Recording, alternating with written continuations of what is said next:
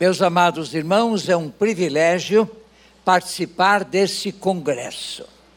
Eu dou graças a Deus por ter a oportunidade de conviver com muitas idades. Eu conheci quatro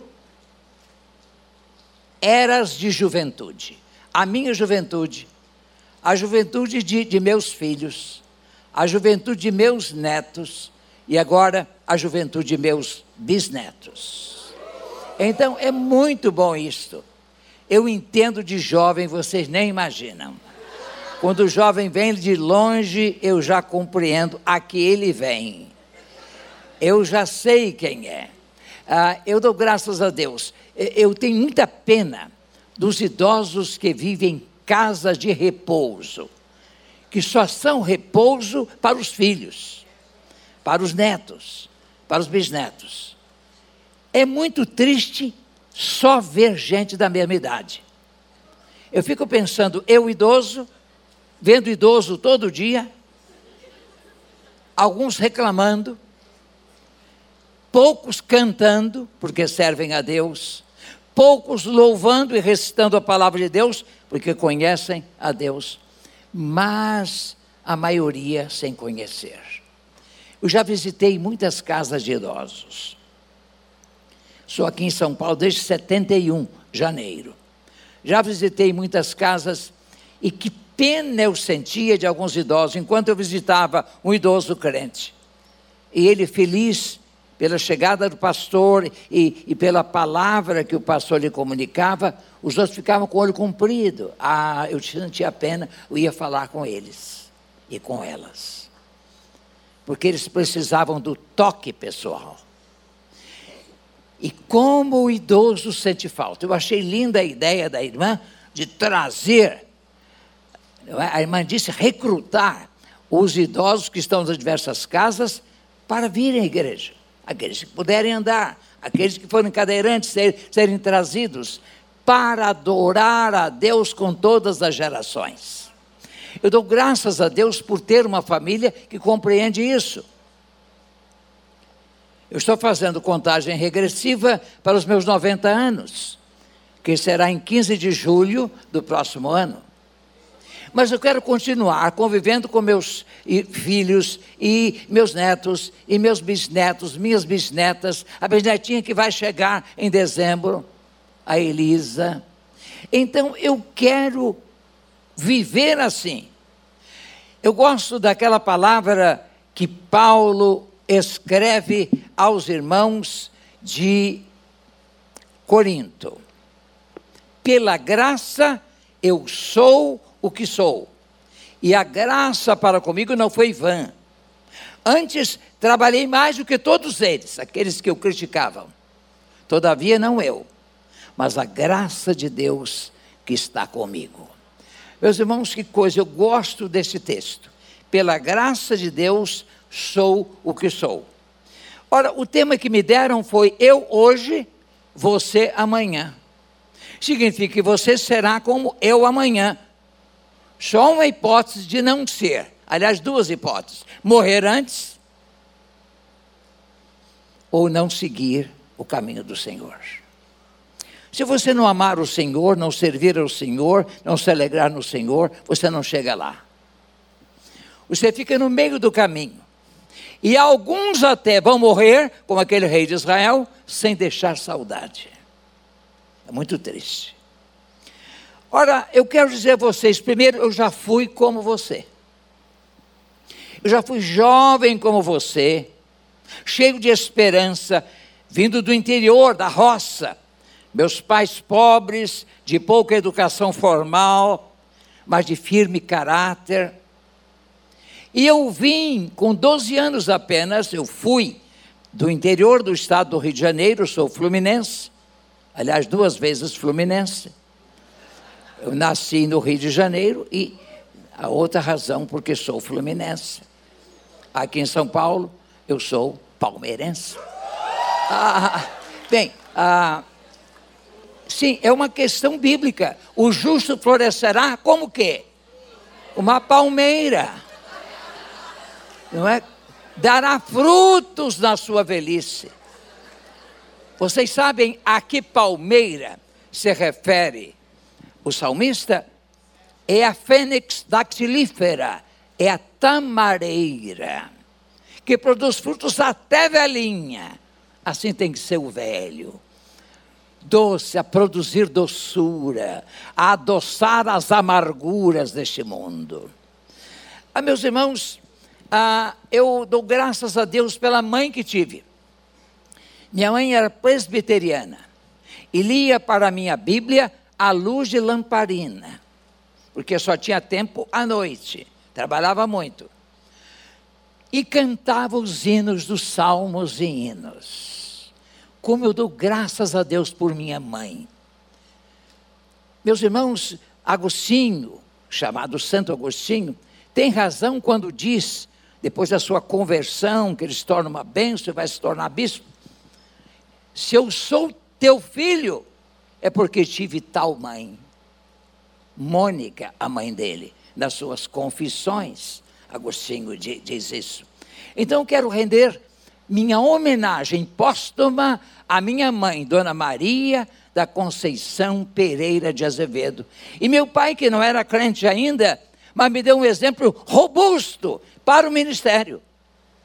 Ele era lavrador, ele plantava, cultivava todo o nosso sítio. E ele parece que apostava com o sol. Ele acordava antes do sol e se deitava depois que o sol se deitava. Eu ia levar o almoço para ele ao meio-dia. Aliás, às três horas. O café ao meio-dia. E a janta, o jantar, às três horas. Ele continuava trabalhando até às seis e meia, quando o sol se punha. Ah, meus irmãos, ele me ensinou a trabalhar. Eu aprendi, pastor. E o jovem pastor que chega para esta igreja, que o pastor é lavrador.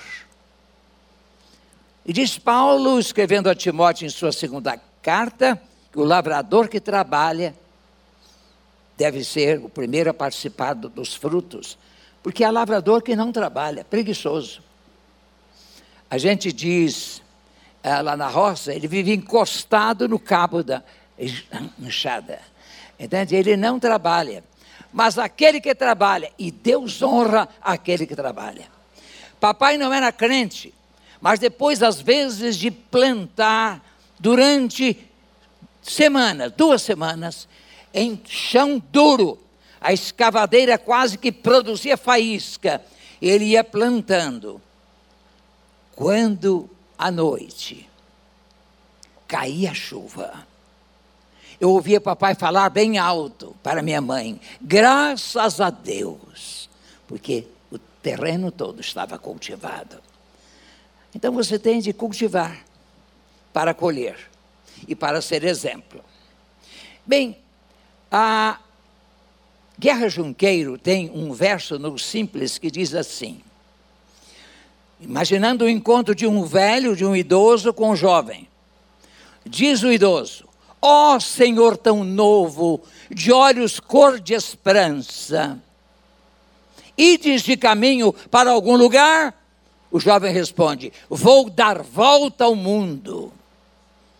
Aí o velho pergunta: Sem arnês ou lança? Ó oh, Senhor tão novo, de olhos cor de esperança, penas e misérias é o que ireis achar. Você tem que estar preparado para proteger-se e com a lança para lutar. Aí você chega lá e você se parece com aquele idoso que ali se encontrou. Eu fui educado na fé por minha mãe. Minha conversão, entretanto, ocorreu quando eu tinha 15 anos e fui batizado há mais de 73 anos do dia 18 de junho de 1950. Garanto que a maioria aqui não tinha nascido, especialmente as mulheres, nenhuma nasceu. Ah, os outros não, na, nasceram. Ah, vejam só. Eu fui batizado com 15 para 16 anos. Depois do batismo, eu fui à frente com o grupo dos batizados recebemos certificado de batismo, veio o presidente da mocidade de Cirlande, queremos contar com você domingo na União de Mocidade. Veio o capitão de grupo, havia grupos com nomes de montes da, da Bíblia. O meu grupo seria o Monte Hermon. Ele disse: Tem uma tarefa para você, Irlande. Apresentar domingo a biografia de Salomão. Simplesmente isso. Sabe o que eu fiz? Aceitei. É preciso que a gente aceite desafios.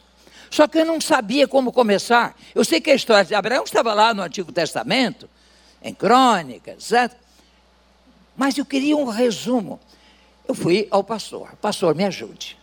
Eu preciso de algum material, não é, é sobre Salomão, uma, um, um sumário da sua vida.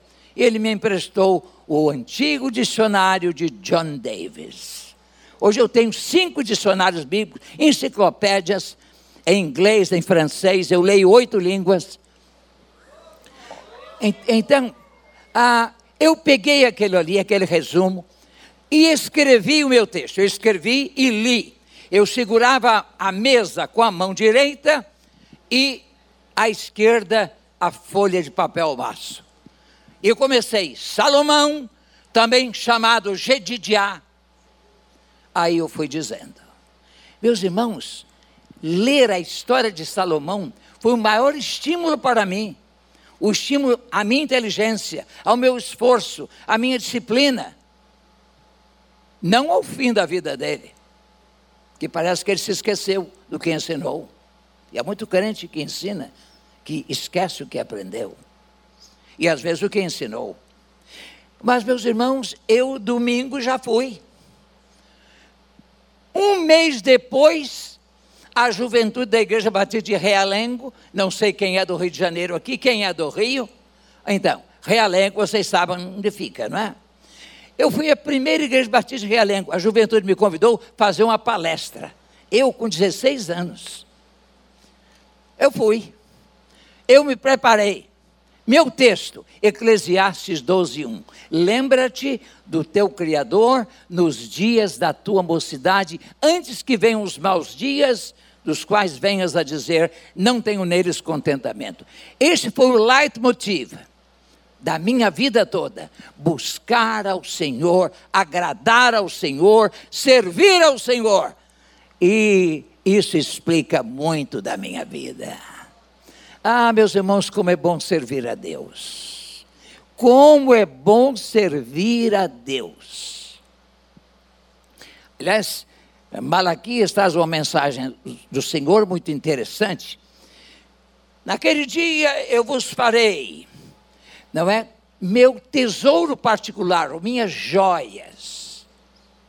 E então saberão a diferença entre os que servem a Deus e os que não servem a Deus.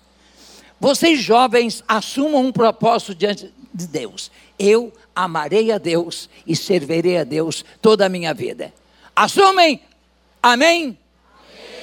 Então vocês serão como eu. Agora, se não fizerem isso, vocês vão ter uma velhice triste, amargurada.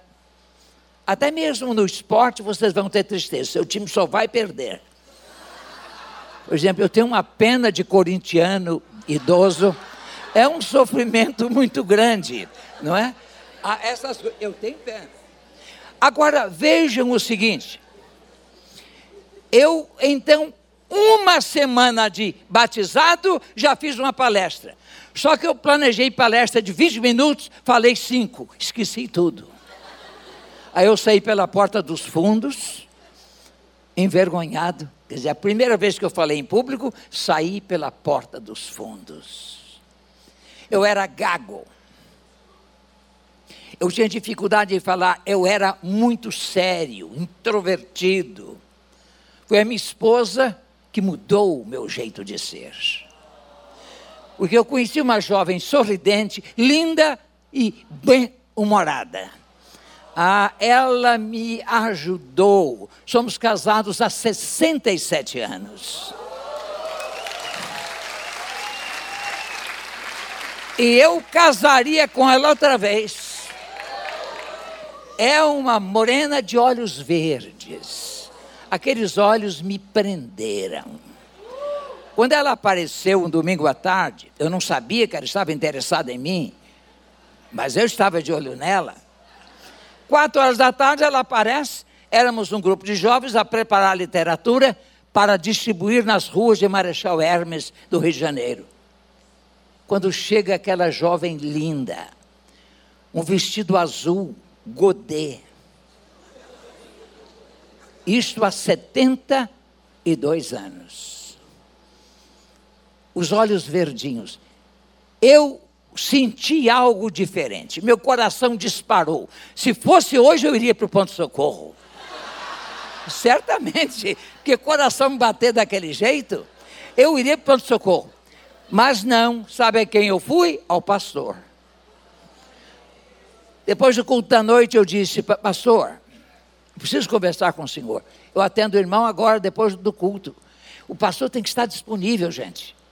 Por isso, vocês, pastores jovens, têm que estar isso. O, o jovem, às vezes, tem ansiedade, desejo de perguntar alguma coisa. Quer falar? Fala na hora. Fique depois do culto.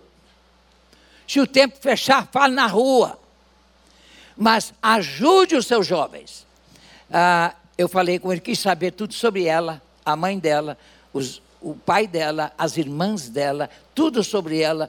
Depois que eu, eu ouvi durante duas horas meu pastor, era quase meia-noite.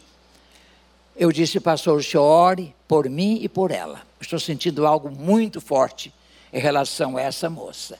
O nome dela é Zilá. E meus irmãos, 15 dias depois ela estudava no seminário congregacional em Pedra de Guaratiba. Ela então veio, eu a chamei e disse, irmã Zelá, eu muito sério.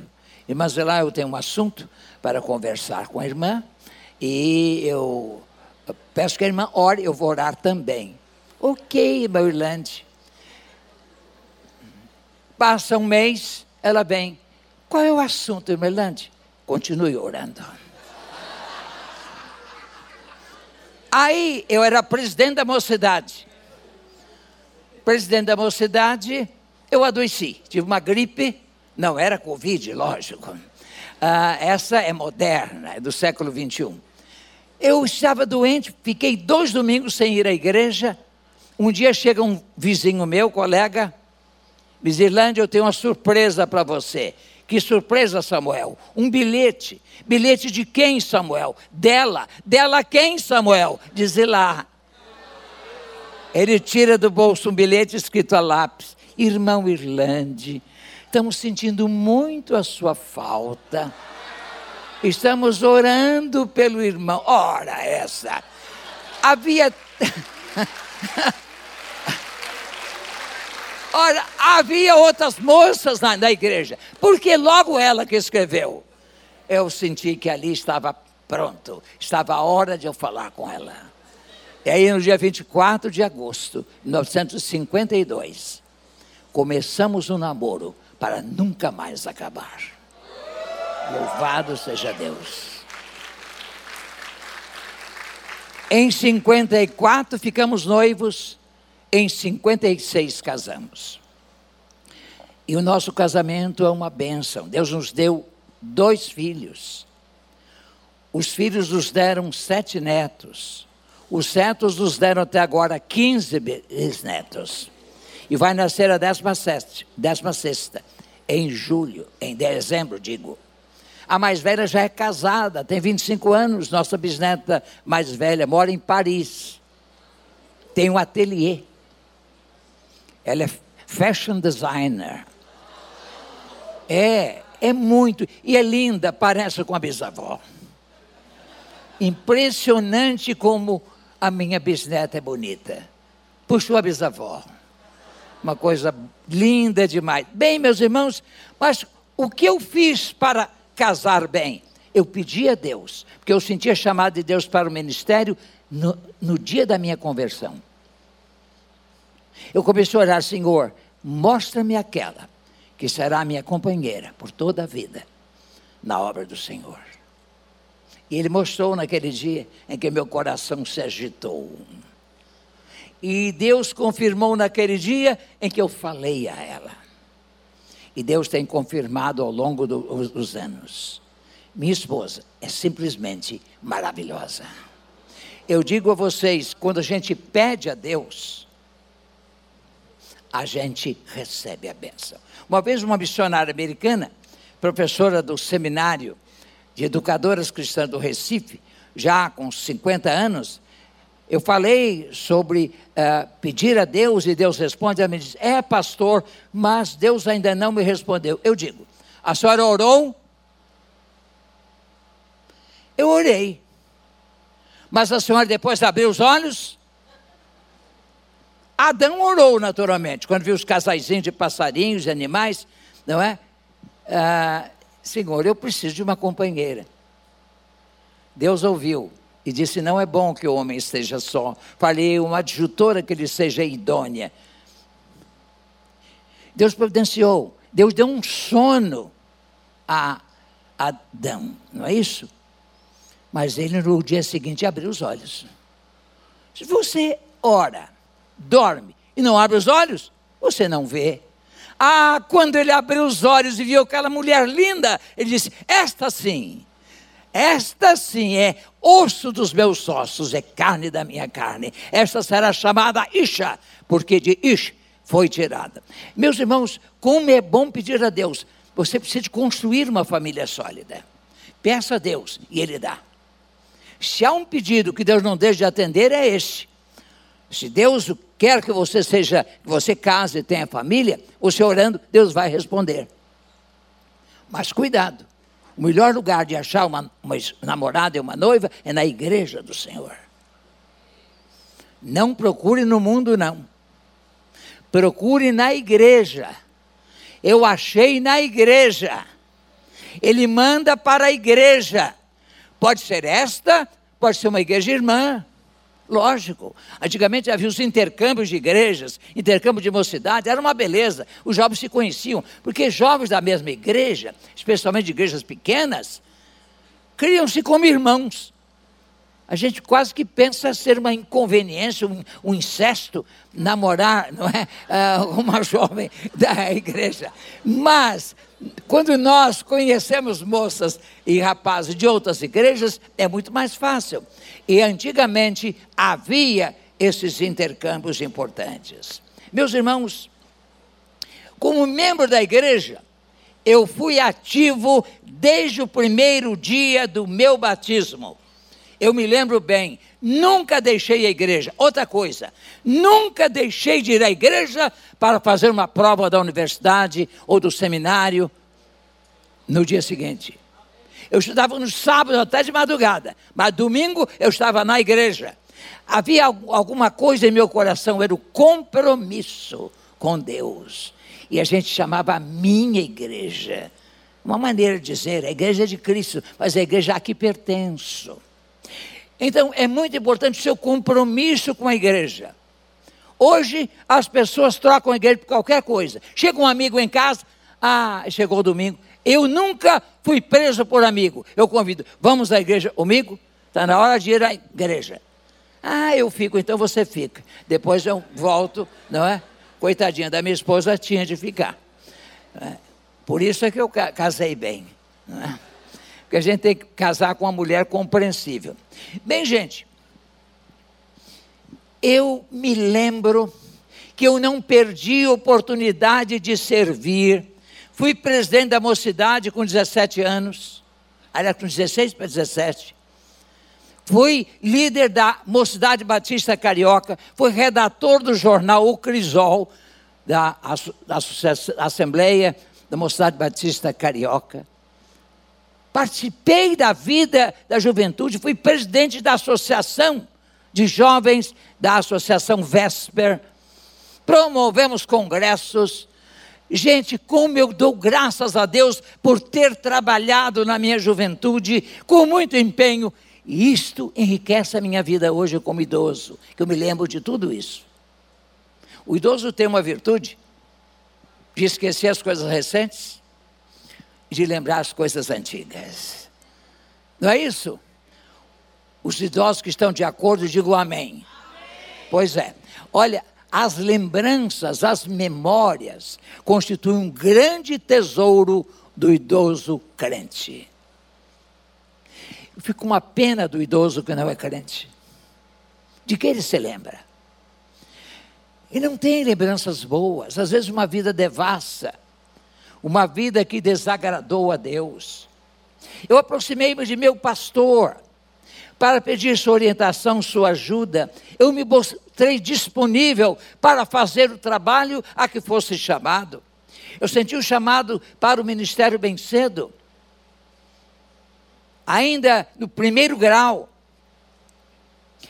E Deus me abençoou, e a igreja me abençoou. Eu não tinha recursos para pagar o segundo grau, chamava-se ah, o colégio. Havia o curso clássico e científico. Clássico para as ciências humanas e o científico para as, os números, não é?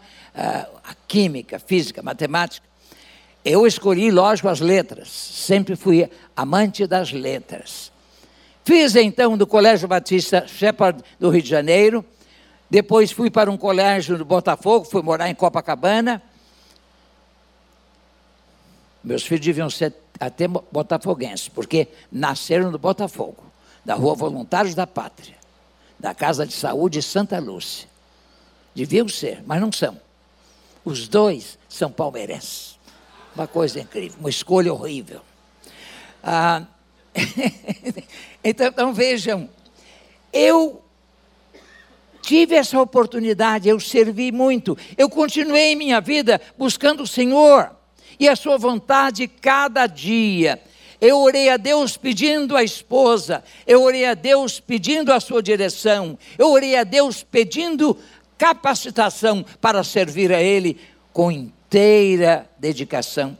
Como disse, aceitei exercer cargos, funções importantes na igreja, procurando fazer o melhor ao meu alcance, sempre apoiando o pastor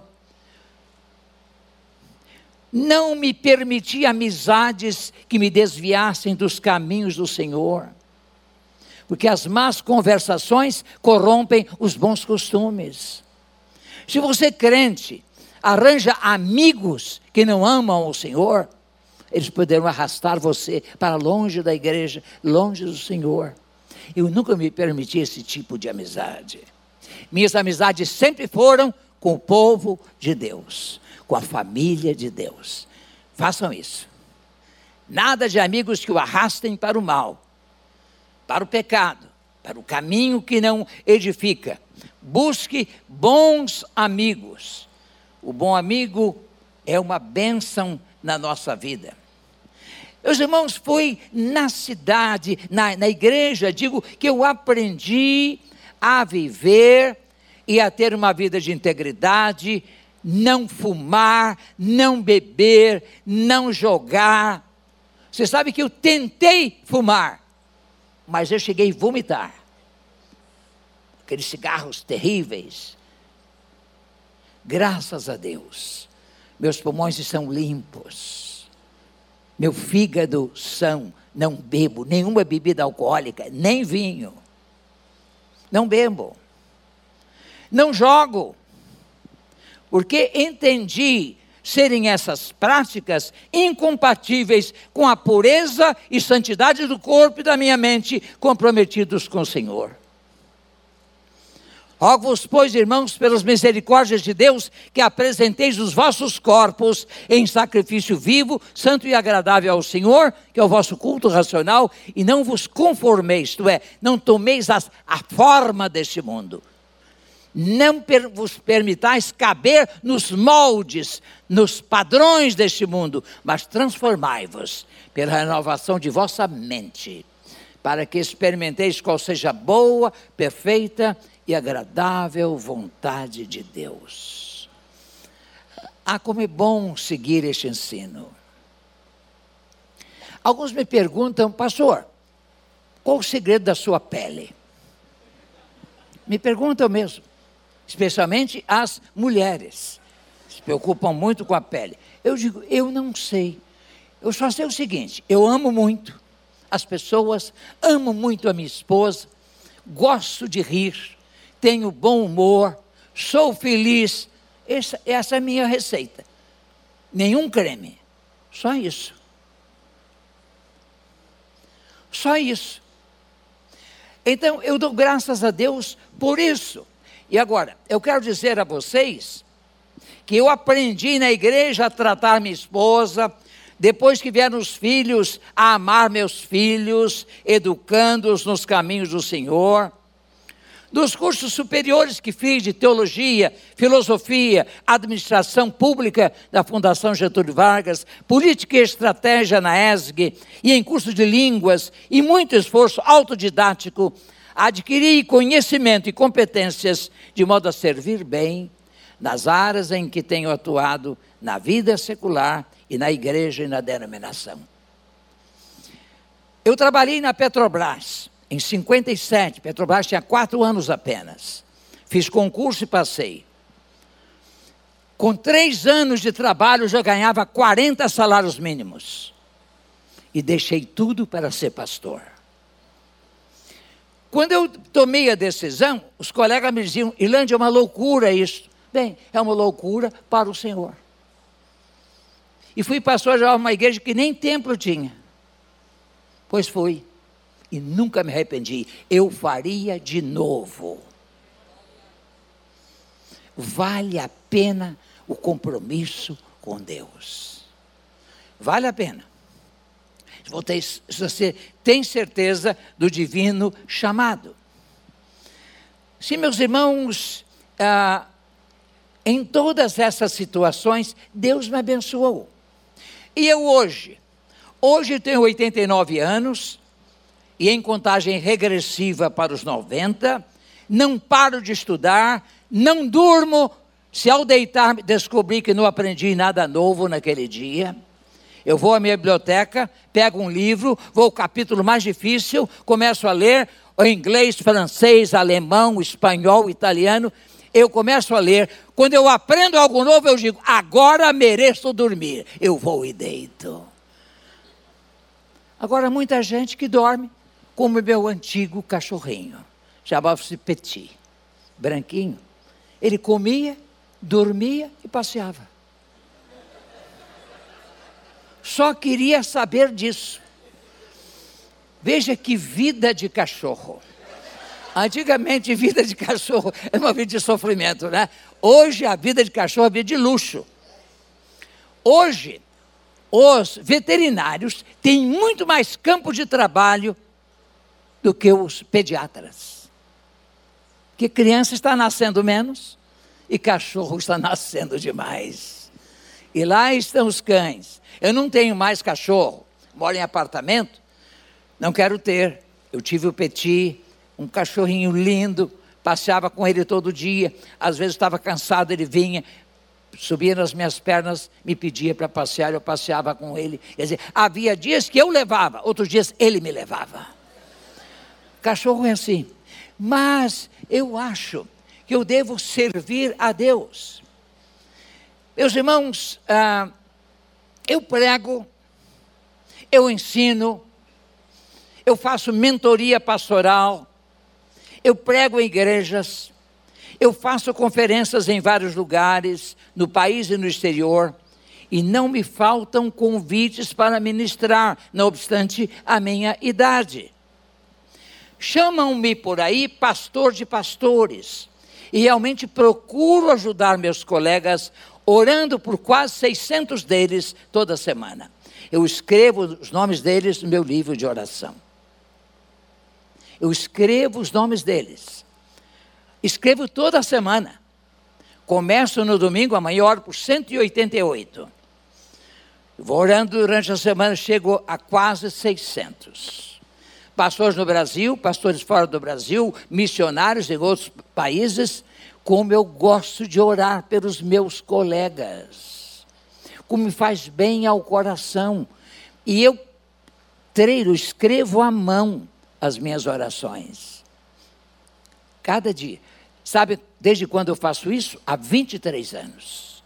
Desde o ano 2000. E continuo fazendo.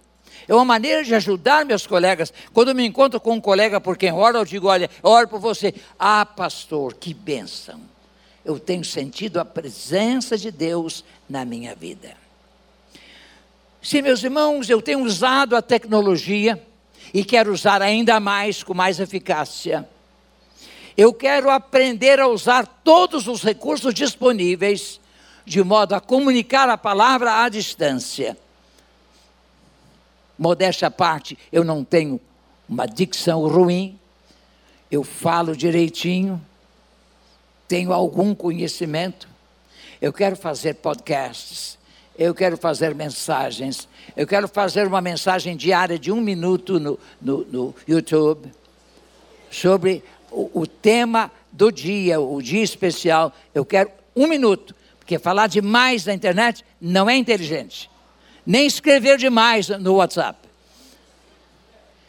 Então é preciso que nós usemos esses recursos e eu quero usá-los bem.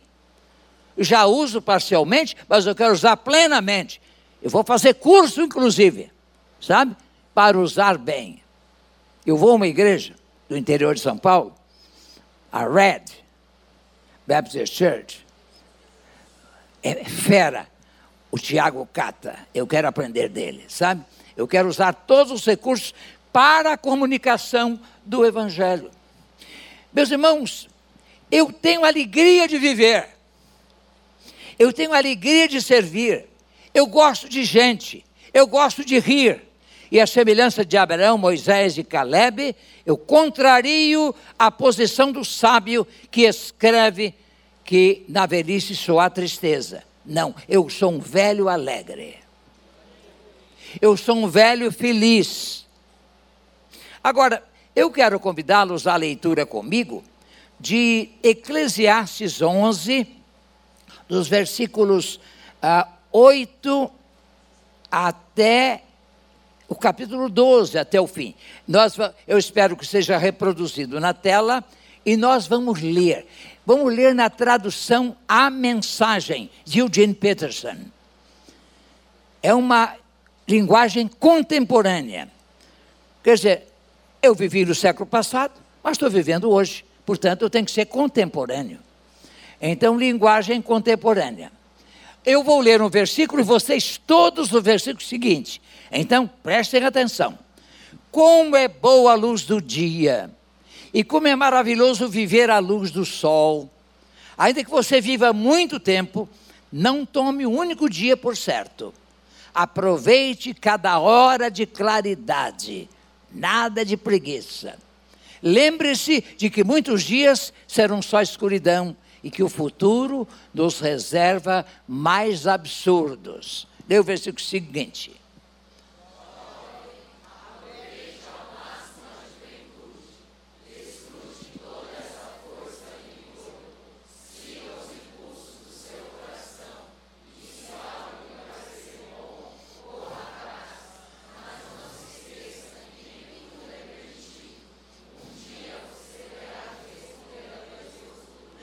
Então, siga o instinto do seu coração, aí é a sabedoria do seu coração. Se você perceber que algo não é mal, não faça, porque senão você vai ter que prestar contas. Você vai ter que prestar contas de tudo de errado que fizer. Não é isso? É o que a Bíblia ensina. O que o homem semear, isso também ceifará. Mulher não. Quando a Bíblia usa aí a palavra homem, esse é de genérico, do ser humano. Homem ou mulher o que o homem, o que a mulher semear, isso também ceifará. Então, viva livre, feliz e despreocupado. Você não será jovem para sempre. Afinal, a juventude se vai como uma neblina. Versículo seguinte, leiam.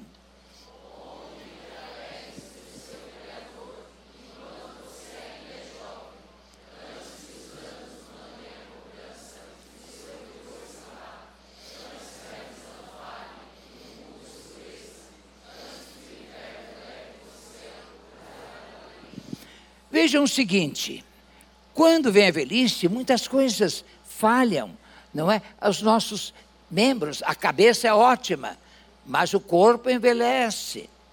Eu tenho uma mente muito boa, mas as pernas não são tão fortes. Eu faço fisioterapia. A minha esposa faz eu faço também me exercito, a questão de equilíbrio, quando caminho com a idade avançada, o equilíbrio é um caso sério. E uma queda pode ser fatal. Você quebrar um fêmur, pode ser que você não se levante mais. Então, eu peço a Deus que me mostre a hora de usar bengala, antes que eu caia. Eu peço a Deus isso. Dá-me sabedoria para conhecer o meu tempo. Eu dirijo. Os filhos dizem: Não, vou, pai. E os netos: Não vou, não dirija, porque o senhor não tem mais a mesma visão, meu reflexo. Tem boa visão. Quando eu ficar velho, eu vou usar óculos. Mas por enquanto eu não estou usando óculos. Eu fiz operação de catarata, gente, há três anos e não perdi nem um pouquinho da visão. Eu leio o tipo até o tipo 7. Dos seis para baixo é que eu preciso de óculos. Então, é uma beleza isso. Eu leio bem. Eu enxergo aquela letra lá. Mas, como está em verde, eu não gosto muito da cor verde, então eu prefiro olhar para cá. Na velhice, seu corpo não ajudará muito. É o meu caso. Os músculos afrouxam, os passos vacilam, as juntas endurecem, as sombras da noite se apresentam, você já não poderá ir para onde quer, tudo estará devagar, quase parando. O barulho em sua casa desaparecerá e você acordará com o canto dos pássaros. Passeios das montanhas serão coisa do passado. Mesmo uma simples caminhada o preocupará. Seu cabelo branco, isso cabelo de homem, porque mulher não tem cabelo branco elas têm um recurso de renovar-se. Ah, eu respeito as mulheres. Mesmo uma simples caminhada o preocupará. Seu cabelo branco será como flor de macieira, adornando um corpo frágil como um cristal. Você estará a caminho do descanso eterno. E os seus amigos já começam a chorar. Será que vão chorar mesmo? A gente só chora a vida de alguém que foi bênção. Quando alguém não foi bênção, a gente se alegra, ainda bem que foi. Só pensava nele, só pensava nela. Agora, quando alguém é bom, quando alguém ajuda a gente, quando alguém é simpático, quando alguém é empático, se identifica conosco, quando essa pessoa morre, a gente sente uma pena muito grande. Eu já ouvi de netos dizerem: vovó não podia morrer que preciosidade era minha avó. Eu quero que meus, meus netos digam isto: o vô não deve morrer. As minhas bisnetas, meus bisnetos, meu bisavô não devia morrer, porque ele é tão bom para a gente. Ah, meus irmãos, uh, a nossa vida tem que semear o bem. Semear o bem, como eu disse, o justo florescerá como palmeiras e dará fruto na idade avançada.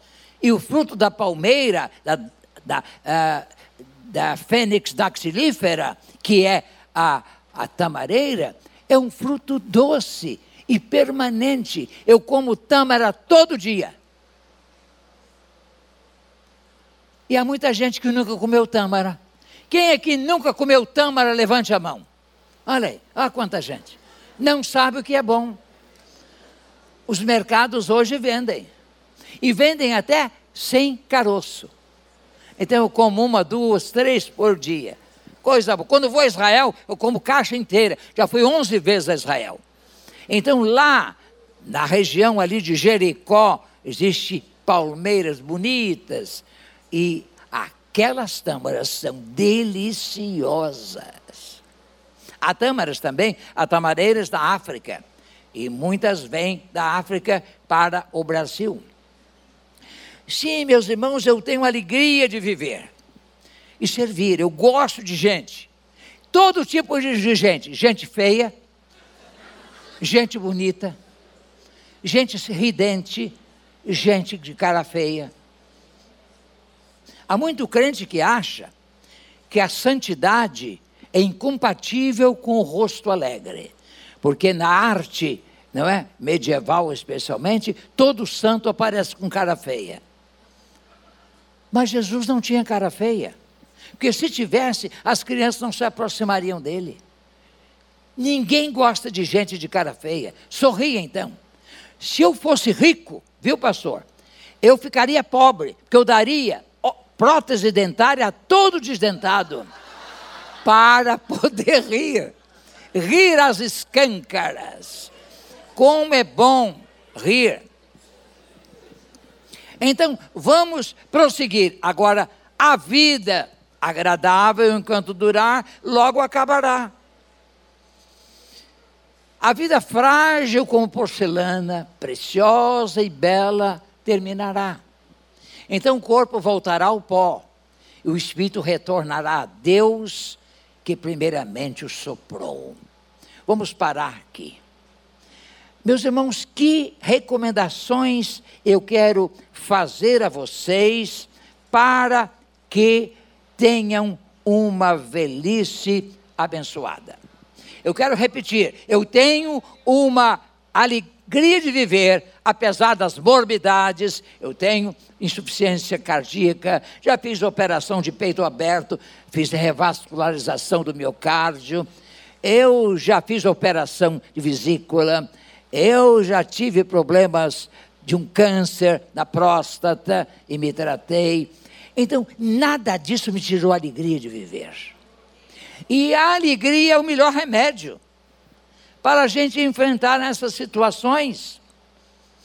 Eu creio em Jesus, sirva a Jesus, procuro andar em Sua presença e ser-lhe fiel. E se voltasse pelo túnel do tempo, à mesma idade que vocês têm, eu começaria, eu faria a mesma coisa que fiz até agora. Eu serviria a Deus. Vejam, eu não senti o tempo passar. Sou pastor há 63 anos, casado há 67, caminhando para os 68.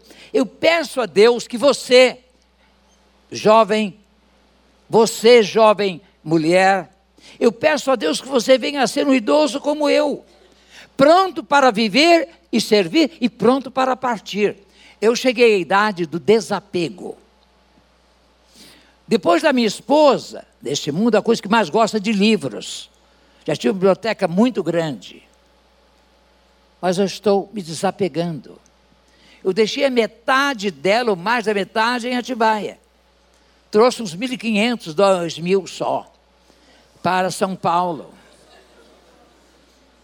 Porque o apartamento não cabe, a minha biblioteca. Uma vez eu fui levando o livro para a sala, depois cheguei à cozinha. Quando cheguei à cozinha, minha esposa entrou em desespero. Não, há livro aqui não. Ah, embora seja ela que me deu a minha primeira enciclopédia bíblica. Éramos noivos. Eu tinha 30 mil cruzeiros, não sei que moeda era. E chegou uma enciclopédia, isso há 70 e dois, 70, 70 anos. Chegou na Livraria Evangélica do Rio de Janeiro, a biblioteca da Standard Bible Encyclopedia, em cinco volumes. Eu perguntei o preço. Dava 2.500 naquele tempo. Eu tinha aquele valor para o nosso casamento. Eu escrevi para ela. A, a nossa carta tinha tópicos assunto 1, 2, 3, 4. E ela respondia, tópico por tópico. Eu disse ela, bem, chegou uma obra assim e tal, está, eu pedi um, 15 dias de uh, espera, guardar a obra para ver. Se você me autorizar a comprar, porque o dinheiro que temos é este para o nosso casamento. Se você disser que eu compro, eu compro. Se você disser que não, eu não compro. Deixa para outra ocasião. 15 dias depois chegou a carta. Chegou a carta, eu abri a carta e fui diretamente ao ponto dos livros. Deixei para ler depois o resto. Não é? Então eu cheguei ao ponto. Quanto aos livros, meu bem, se serão úteis ao teu futuro ministério, compre os livros. Ah, eu fechei a carta, fui à Caixa Econômica, peguei o dinheiro dinheiro vivo, fui à livraria evangélica, paguei e peguei aquele peso. Eram quase 12 quilos de peso de livro. E levei para casa todo feliz. Em compensação, esse livro já fui, já reencadernei. E eu escrevi, pus na primeira página, página de abertura do livro. Esta obra foi um presente de minha noiva, quando faltavam três meses para o nosso casamento. Eu sou muito agradecido a ela, porque entre milhares da minha biblioteca, esse livro, essa enciclopédia, tem sido uma bênção para a minha vida. Agora, hoje, quando eu compro, ela não gosta, não, porque não há espaço. Então, quando compro, eu levo um pacote, põe debaixo de um jornal. Quando ela se distrai, eu levo para a estante. Eu quero confessar o meu pecado e, ao mesmo tempo, ensinar aos maridos que querem comprar livros e as esposas que criam dificuldade. Ah, escondam e depois levam. Ah, gente, eu peço a Deus que você venha a ser um idoso como eu, pronto para viver e servir, e sempre preparado para partir para junto de Jesus, porque voltaremos para lá. Eu estou me desapegando por isso. Eu vou deixar tudo. Morava uma casa bonita lá em Atibaia, que o nosso filho fez para nós. Mas o hospital, aqui, era muito melhor. Minha esposa ia morrendo em Atibaia. Morrendo que os médicos não descobriam um problema de coração dela. Eu trouxe, então, pedi a Mil que providenciasse, mandaram uma ambulância UTI. Ela veio para o hospital 9 de julho, foi tratada, graças a Deus, está bem, está em casa. Ela é doentinha, ela teve um AVC há 15 anos, ela é cadeirante mas é alegre, é feliz. Fazemos o culto todo dia, ela canta hinos, ela se lembra dos hinos, ainda que tivesse ficado afásica como resultado do AVC, isto é, sem a fala.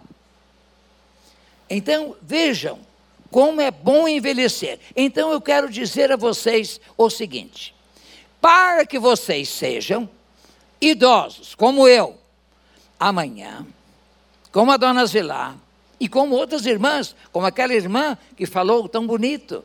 Aqui, as irmãs que falaram. Para que você seja uma benção, primeiro, ame a família e outras pessoas. Ame a família. A família é o seu ancoradouro. A sua família é o seu suporte.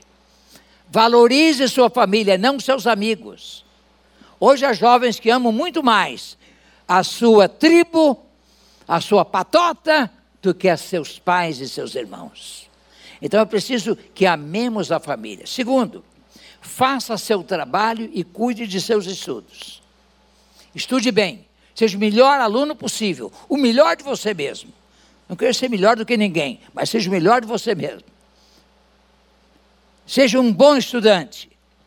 Estude e seja um bom profissional depois faça seu trabalho com esmero. Nada de fazer um trabalho pela metade. Tudo isso Eclesiastes ensina. Aproveite cada hora de claridade. Então, enquanto há sol, enquanto há luz, aproveite, estude. Aproveite ao máximo sua juventude, siga os impulsos de seu coração, vá em frente, mas cuidado, nem tudo é permitido. Então você saiba distinguir. Quando eu fiz a ESG, a Escola Superior de Guerra, nós fomos fazer uma visita ao governo de Mato Grosso do Sul. O palácio do governo é lindo, lá em Campo Grande. Foi servido melhor o uísque que vocês possam imaginar. E os meus companheiros recebendo uísque. Eu perguntei ao garçom: Você não tem um refrigerante? Ah, eu vou ver e tal. Ele se demorou. Aí ele trouxe o refrigerante e comecei a beber. Vieram os colegas. Ué, pastor, o senhor não bebe não? A igreja proíbe? Não, meu corpo é templo do Espírito Santo. Então, por isso eu não bebo nenhuma bebida alcoólica. Eu não fumo. Pastor, nós respeitamos a sua decisão. Isso é muito importante. Como Pedro, jogador lá do Flamengo. Levou um tapa no rosto de um lado, no outro lado e um murro. Ele não reagiu. O técnico já foi despedido e foi tarde. Sampaoli uh, zombou dele. Mas ele permaneceu firme na sua fé. Dê testemunho onde você estiver. Seja uma luz de Jesus onde você estiver. Faça brilhar a sua luz na universidade, no trabalho, em qualquer ambiente em que você estiver. Faça isso. Eu fiz E eu não me arrependi. Graças a Deus. Eu sei quem sou e sei como devo ser diferente para fazer diferença. Então, ah, é muito importante nós sermos como Jesus quer, para que resplandeça a vossa luz diante dos homens e glorifiquem, que eles vejam vossas boas obras e glorifiquem a vosso Pai que está nos céus. Saiba que você é responsável diante de Deus, responsável pelo tempo, pelas oportunidades e até pelas palavras que você pronunciar. Jesus disse que no dia do juízo será cobrada toda palavra ociosa que sair da sua boca. É palavra inútil, inoperante, ineficaz. É isso que é palavra inútil. Então, cuidado com o que você fala. Como diz o Ministério Infantil, né? Cuidado, boquinha com o que fala. É, pezinho onde pisas. Então, é preciso que nós tenhamos cuidado, porque nós vamos prestar contas. Cuidado com a sua linguagem, com a sua maneira de se expressar. Agora, Lembre-se do seu Criador, honre a Deus e alegre-se nele agora no tempo da sua mocidade. Por amor de Jesus Cristo, ame a Deus e sirva ao Filho de Deus, Jesus Cristo. Você se preparará para uma velhice feliz, como é a minha. Uma velhice sem arrependimentos, sem amargura, sem mágoa. Eu não guardo ódio de ninguém. A melhor coisa deste mundo é perdoar. Jesus viveu perdoando e morreu perdoando. Estevão, primeiro mártir do cristianismo, morreu perdoando. Então aprenda a perdoar. Não guarde mágoa. Já vou terminar, viu, gente? Estude e decore a palavra de Deus e os louvores do Senhor. Minha esposa canta comigo os hinos. Eu preciso ler a letra dos hinos. Ela canta de cor.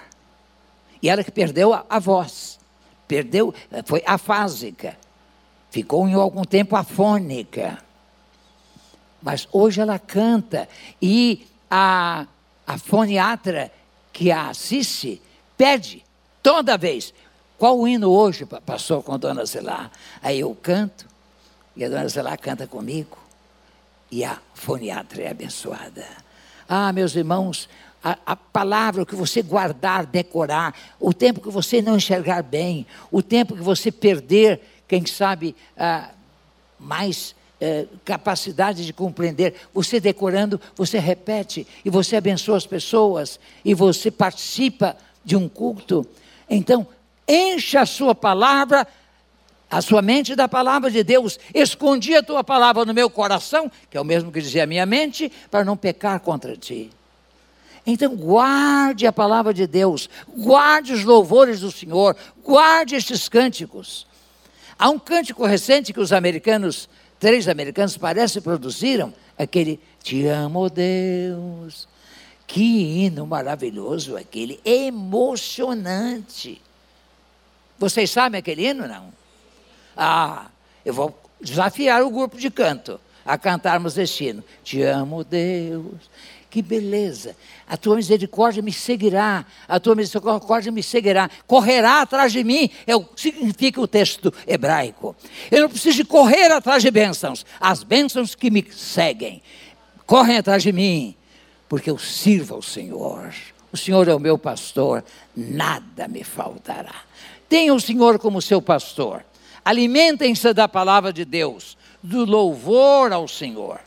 Eu garanto que você, a semelhança de Abraão, de Moisés, de Caleb, de Ana no Novo Testamento, você, vocês serão abençoados por toda a sua vida. Garanto que você será feliz e abençoado como eu, apesar de idoso. Eu quero dizer a vocês, eu não quero ser moço hoje. Eu não quero me parecer com moço. Vim de terno, gravata. Eu uso terno e gravata desde os 16 anos. Naquele tempo era assim. Então, para mim, é a segunda pele. Então, eu sou assim, eu sou idoso, sou assim. E você, jovem, tem direito de vestir-se, não é como achar conveniente. Eu ganhei um sapatênis, ganhei essas coisas, eu uso, não é, em, em ocasiões informais, mas formais não. Ah, vocês não me ver, vão ver de qualquer maneira. Que Deus abençoe vocês. Amo vocês e quero que vocês sejam uma bênção para a igreja do Senhor e para o Senhor da igreja. Amém. Obrigado.